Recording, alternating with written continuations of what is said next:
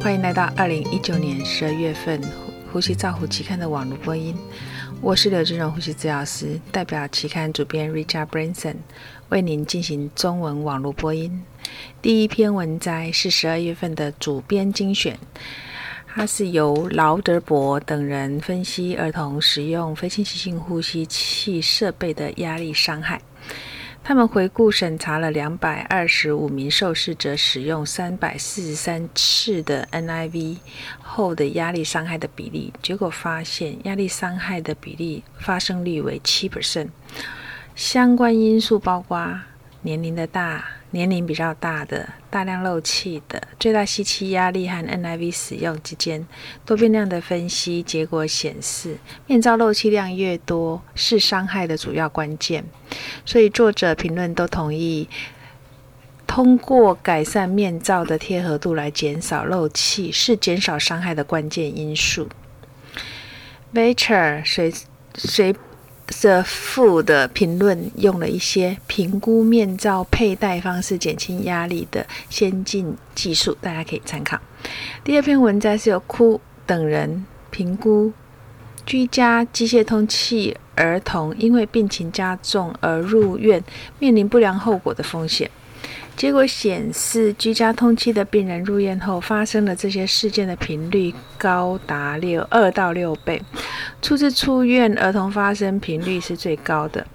呼吸器设定调整和气切管相关的介入是最普遍的。洛佩兹、多摩维兹和基菲兹评论这种这一类的。人口是持续的在增加，对医疗健保构成了巨大的经济负担。他们鼓励进一步的研究，减再呃找出减少再入院、控制成本的方法。第三篇文摘是卡马罗塔等人探讨横膈超音波评估急诊使用非侵性呼吸器横膈移动和横膈厚度评估 NIV 早期呼吸衰竭使用的指标。结果显示，二十二名受试者使用 NIV 成功者，他的横膈移动大于 NIV 失败者；而在横膈厚度和横膈层增厚的程度，两者是相似的。所以，这个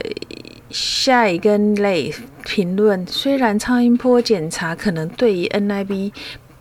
推估成功与否的是有帮忙的，但是 NIV 使用的失败因素有很多，包括它的 interface、它的界面的不耐受性、血液动力学的恶化和心理的困扰。他们敏锐地注意到，需要使用 NIV 的 COPD 的受试者照护相比，在重症照护中，它比较少静心，而且更依赖诊断敏锐的个别照护性。第四篇文摘是由卢等人分析静脉、静脉体外膜和氧外膜氧体外膜氧合，就是 VV ECMO。它在支持下受试者肺通气的回顾性研究，结果显示五十名受试者在 VV ECMO 期间，肺部超音波通气增加的存活率比较高。他们的结论就是，存活者的肺部通气。显著的有改善，而死亡者的肺部通气持续严重的在丧失。这些数据表示，使用超音波监测需要 VV ECMO 病人中的一些作用。第五篇文摘是由福福福克利克分析 COPD 病人受试者在休息和运动过程中的潮气容积环，就是所谓的 flow volume loop，它的。包络的现象就是 enveloping 的现象，就显示在三十七名 COPD 受试者，他的休息时候的 FV loop 发生包络，与呼吸困难、负荷增加和他的运动不耐力有关系。所以我们建议通过此一监测来确定 COPD 病人受试者他的功能的评估。第六篇文章是由 Cool Cambesta。等人评估进行为期四年的前瞻性研究，他们观察分析新生儿 ICU 非计划性拔管，就是简称 EU（Unplanned extubation，简称 EU 的事件的结果，结果显示四年来共发生了一百三十四个非计划性拔管的事件，其中一半的病人接受拔管试验中有六十三 percent 的非计划性拔管人可以再再度的成功拔管，有十三 percent 的非计划拔管人可能会发生 CPR 的情形。那非计划性拔管失败，再接受再次插管，受试者需要有更高的气道压力和氧合的需求，需要进行心肺复苏术的受受试者，他的败血症的发生率也明显的增加。躁动是造成非计划性拔管最主要的原因。第七篇文摘是由 Shahan 等人分析，这个接受氧气治疗的病人在接受雾化。治疗，然后将网塞接在储药腔 （holding chamber） 的这个喷雾设备的成效。这是一个实验室评估的成的研究。他们评估喷雾颗粒的大小与受试者尿中沙丁胺醇 （sabutamol） 的含量，结果显示储药腔的吸会让我们的吸药的总。药剂量增加，尿中的三 D 诶 W 塔摩的量也会增加。那把氧气加到主药中里面共同使用的话，只会减少雾气的给予。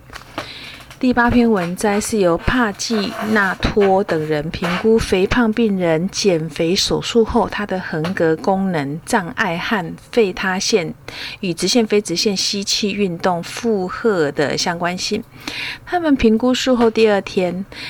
呃，鼻吸压力、气压和持续最大吸气压力和胸部 X 光和肺。它选肺不张的程度之间的相关性，结果显示两组都可以维持减肥手术后呼吸肌肉的耐力，而且吸气运动可以降低肺塌陷的发生。第九篇文摘是由赞波纳等人研究哮喘病人肺复原计划的成效。他们总共回顾了五百名受试者接受三周肺复原计划的训练，包括教育训练、耐力训练、呼吸运动和气道清除技术后的运动耐力、哮喘严重的程度、氧饱和度和六分钟走路。测试的差异，结果显示，在基纳的这个任何步骤当中，受试者似乎都可以从肺复原中得到好处，而年轻的受试者有抽烟史和有运动基本运动表现比较差的受试者，他的受益是最多的。第十篇文摘是由 Fick Ficky Hasan 等人。分析需要机械通气 COPD 加重期间，就是 AECOPD 这个期间它的肺栓塞的发生率、危险因子和影响的因素。结果显示，一百三十一名 COPD 入住加护病房的病人中，这个肺栓塞的发生率是十四 percent。所以他们得到的结论是，肺栓塞是导致高死亡。率的 COPD A 一常见的原因，那年龄、侵入性机械通气和不运动是肺栓塞的主要因素。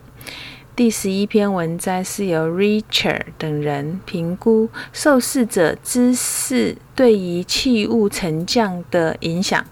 他们招募健康的受试者接受放射线同位素标记的气雾测量。它的姿势包括坐姿和侧卧姿，它的肺雾喷雾粒子沉降的肺部的结果，结果显示左侧位的时候，输送到肺部的药量是最少的，侧位侧卧位是不能改善这个呃依赖性肺部位置的呃这个颗粒喷雾颗粒的沉积。第十二篇文章是由雪碧等人分析肥胖低通气症候群 （OHS） 的病人在加护病房接受通气支持的回顾性研究。他们对适格 ICU 进行了为期四年的肥胖通气症候症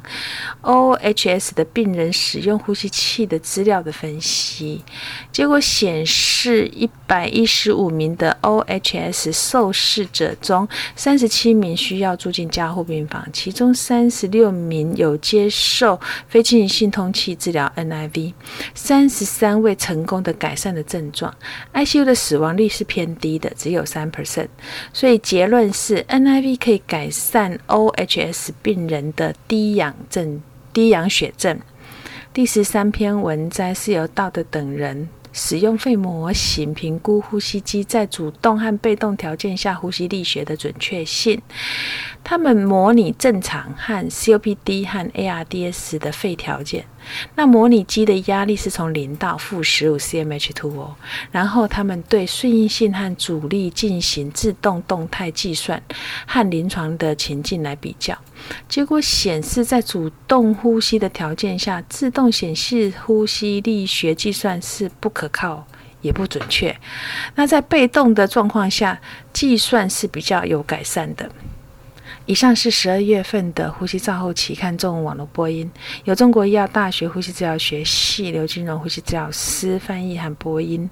朱嘉诚呼吸治疗师的修稿与审稿。如果你想进一步的了解原文的内容或记的议题，请上美国呼吸照护期刊网站 www 点 r c j o u r n a l 点 c o m。你也可以借由网络的订阅，自动收到未来的网络播音议题。谢谢您的参与，再见。